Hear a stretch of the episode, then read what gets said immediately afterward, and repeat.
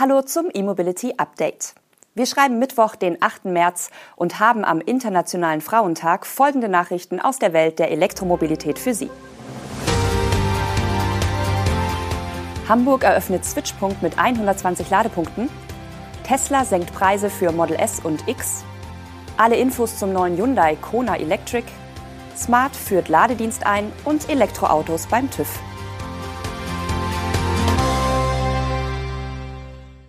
Am Hamburger Flughafen wurde jetzt der größte E-Sharing-Hub Europas eröffnet.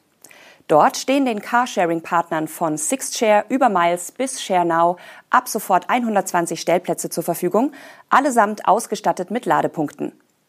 In direkter Nähe der Flughafenterminals warten konkret 100 AC-Ladepunkte im Wallbox-Format sowie 20 DC-Ladepunkte mit einer Ladeleistung von 75 kW auf energiehungrige Elektroautos. Der große Standort am Flughafen wurde realisiert, damit die Gäste bei der An- und Abfahrt zum Airport ein E-Auto der genannten Carsharing-Anbieter nutzen können, anstelle des eigenen Verbrenners. Mit dem neuen Großstandort am Flughafen kommt das HVV-Switch-System nun auf insgesamt 200 Ladepunkte verteilt auf 16 Standorte. Bis Ende 2023 sollen bis zu 20 weitere HVV-Switchpunkte mit Ladeinfrastruktur hinzukommen.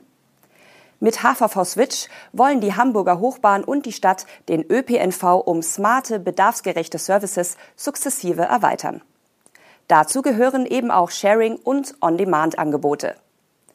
Kern von HVV Switch ist eine App, über welche die Nutzer alle relevanten Mobilitätsangebote der Stadt einsehen und buchen können sollen. Derzeit umfasst das Angebot etwa die Carsharing-Services von Sixshare und Miles. Auch ShareNow soll im Laufe des Jahres in die App integriert werden. Dort können die Nutzer die Fahrzeuge buchen und auch prüfen, ob Stellplätze an den jeweiligen HVV-Switchpunkten verfügbar sind. Für alle öffentlichen Ladepunkte in Hamburg gibt es eine weitere Neuerung. Elektroautos dürfen dort künftig nicht mehr ohne zu laden an öffentlichen Ladesäulen geparkt werden. Kenntlich gemacht wird die neue Regelung durch das bundeseinheitliche Zusatzschild während des Ladevorgangs, das nun nach und nach an den Parkplätzen vor den städtischen Ladesäulen aufgestellt werden soll. Bisher war über die Beschilderung geregelt, dass an den Ladesäulen nur Autos mit E-Kennzeichen stehen durften, der Ladevorgang war aber keine Pflicht. Das hatte zu vielen blockierten Ladestationen in Hamburg geführt. Tesla hat in den USA die Preise des Model S und Model X deutlich gesenkt. Je nach Variante kosten die Modelle nun 5.000 bis 10.000 Dollar weniger als bisher. In Europa gibt es für diese Modelle bisher keine neuen Angaben. Im Januar hatte Tesla bereits die Preise des Model 3 und Model Y massiv reduziert, zunächst in China und wenig später auch in den USA und Europa. Im Rahmen der Januarsenkung wurden in den USA auch die Preise der beiden Oberklasse-Baureihen angepasst. Damals sank der Basispreis des Model S wieder unter die 100.000 Dollar Marke. Das Model S Plaid wurde sogar um 21.000 Dollar günstiger und stand seitdem mit 114.990 Dollar im Konfigurator. Diese Preise haben sich nun wieder geändert. Das Basis Model S wurde nochmals um 5.000 Dollar günstiger und ist in den USA somit ab 89.990 Dollar erhältlich. Auch das Model S Plaid mit dem dreimotorigen Antrieb wurde 5000 Dollar günstiger und steht nun mit 109.990 Dollar im US-Konfigurator. Die beiden Antriebsvarianten des Model X wurden sogar um jeweils 10.000 Dollar im Preis gesenkt. Das bedeutet zum einen, dass auch das Model X in der Basisversion nun wieder im fünfstelligen Bereich angekommen ist, mit 99.990 Dollar, aber nur sehr knapp. Zum anderen kosten die Plaid-Versionen des Model S und X nun gleich viel. Das dreimotorige SUV ist also auch ab 109.990 Dollar erhältlich. Nachdem Hyundai im Dezember das Design der neuen Kona-Generation vorgestellt hatte, folgen nun erste technische Daten zur rein elektrischen Version. Der neue Kona Electric bietet in der Basisversion nun knapp 115 kW Antriebsleistung gegenüber 100 kW beim Vorgänger. Der Energiegehalt der Batterie steigt in dieser Variante von rund 39 auf 48 Kilowattstunden. Eine WLTP-Reichweite zu dieser Standard-Range-Version nennt Hyundai aber noch nicht. Die zweite Antriebsvariante des Kona Electric namens Long Range bietet nun 160 kW Leistung, 10 kW mehr als bisher. Die Kapazität des Akkus wurde dagegen nur leicht von 64 auf 65,4 Kilowattstunden erhöht. Das ermöglicht laut Hyundai eine geschätzte WLTP-Reichweite von 490 Kilometern. Bei beiden Antriebsversionen liegt das maximale Drehmoment übrigens bei 255 Newtonmeter, was den Schluss nahelegt, dass Hyundai wie bisher bei beiden Versionen die gleiche E-Maschine verbaut. Die unterschiedliche Antriebsleistung ist auf die Leistungsfähigkeit des jeweiligen Akkus zurückzuführen. Beim Laden gibt Hyundai nur eine Kennziffer an. Der Standard-DC-Ladevorgang von 10 auf 80 Prozent soll 41 Minuten dauern. Das liegt auf dem Niveau des Vorgängers. Auch der Kona Electric erhält wie andere Elektromodelle des Hyundai Kia Konzerns eine Vehicle-to-Load-Funktion. Mit dieser können über einen Adapter elektrische Geräte mit dem Strom aus der Antriebsbatterie betrieben werden. Die Ausgangsleistung liegt bei bis zu 3 kW. Obwohl sich bei der zweiten Kona-Generation einiges geändert hat, befindet sich der Ladeport wieder nahezu mittig in der Frontschürze. Bei den Abmessungen ist der Kona Electric übrigens etwas gewachsen. Zudem ist unter der Fronthaube nun ein kleiner Frunk mit 27 Litern verbaut, genug für ein Ladekabel. Die Preise für die beiden Elektrovarianten des neuen Kona nennt Hyundai noch nicht. Die Automarke Smart bringt zusammen mit Digital Charging Solutions in Europa einen eigenen Ladedienst an den Start.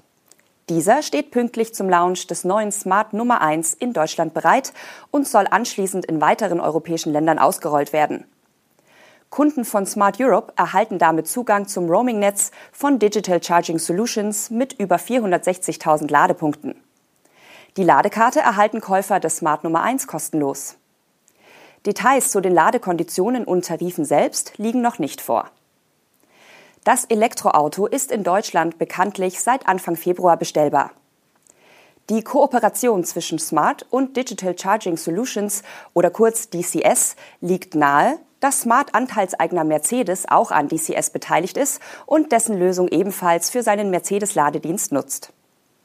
Der Ladedienst von Smart soll sukzessive in weiteren europäischen Ländern ausgerollt werden, analog zu den jeweils lokalen Marktstarts. Über Roaming kann das Angebot außerhalb Deutschlands, aber auch jetzt schon in 17 Märkten in Europa zum Laden genutzt werden, teilt Digital Charging Solutions mit. Erstaunlich viele Tesla Model 3 fallen bei der ersten Hauptuntersuchung durch. Das geht aus einer Sonderauswertung des aktuellen TÜV-Reports zu vier Elektromodellen hervor. Ebenfalls beurteilt wurde die Durchfallquote beim Renault Zoe, dem Nissan Leaf und dem BMW i3. Der TÜV-Verband hält fest, dass bei den vier besonders gefragten E-Modellen die Mängelschwerpunkte bei den Bremsen, dem Abblendlicht und den Achsaufhängungen liegen. Mit dem Renault Zoe hat es laut der Prüforganisation erstmals ein Elektrofahrzeug dank ausreichend hoher Stückzahlen in den offiziellen TÜV-Report 2023 geschafft. Die Durchfallquote des Renault Zoe liegt laut TÜV mit 5,3 Prozent exakt im Durchschnitt der insgesamt 130 in der Klasse der zwei bis drei Jahre alten Pkw. Größter Mängelschwerpunkt sei bei diesem Modell die vordere Achsaufhängung. Insbesondere Querlenker sowie Spur- und Koppelstangen sind auffällig, schreibt die Prüforganisation. Besser als der Durchschnitt schneidet der Nissan Leaf mit einer Mängelquote von 4,3 Prozent ab. Bei dem Japaner sind dem Bericht nach vor allem das Abblendlicht und die Bremsscheiben auffällig. Mit dem Ergebnis reiht sich der Leaf bei den zwei- bis dreijährigen Fahrzeugen im oberen Drittel des Rankings ein. Im unteren Drittel landet der BMW i3 mit einer Durchfallquote von 5,9 Prozent. Wie beim Leaf sind es beim i3 das Abblendlicht und die Bremsscheiben, die von den Sachverständigen bei der Prüfung überdurchschnittlich häufig beanstandet werden. Schlusslicht des Quartetts ist laut TÜV das Tesla Model 3. Denn 8,9 Prozent der geprüften Fahrzeuge dieses Typs fallen bei der ersten HU durch. Im Ranking der zwei- bis dreijährigen Fahrzeuge liegen nur noch vier Autos hinter dem Tesla, darunter zwei Dacia-Modelle und der VW Charan. Neben der Beleuchtung mit Defekten am Abblendlicht und an den Nebelscheinwerfern haben auch die Bremsscheiben des Model 3 häufiger Mängel als der Durchschnitt. Das gleiche gilt für die Achsaufhängung. Das waren die Highlights der Elektromobilität am heutigen Mittwoch. Wir sehen uns morgen zum nächsten E-Mobility Update wieder. Heute wünschen wir vor allem unseren Zuschauerinnen einen tollen Frauentag.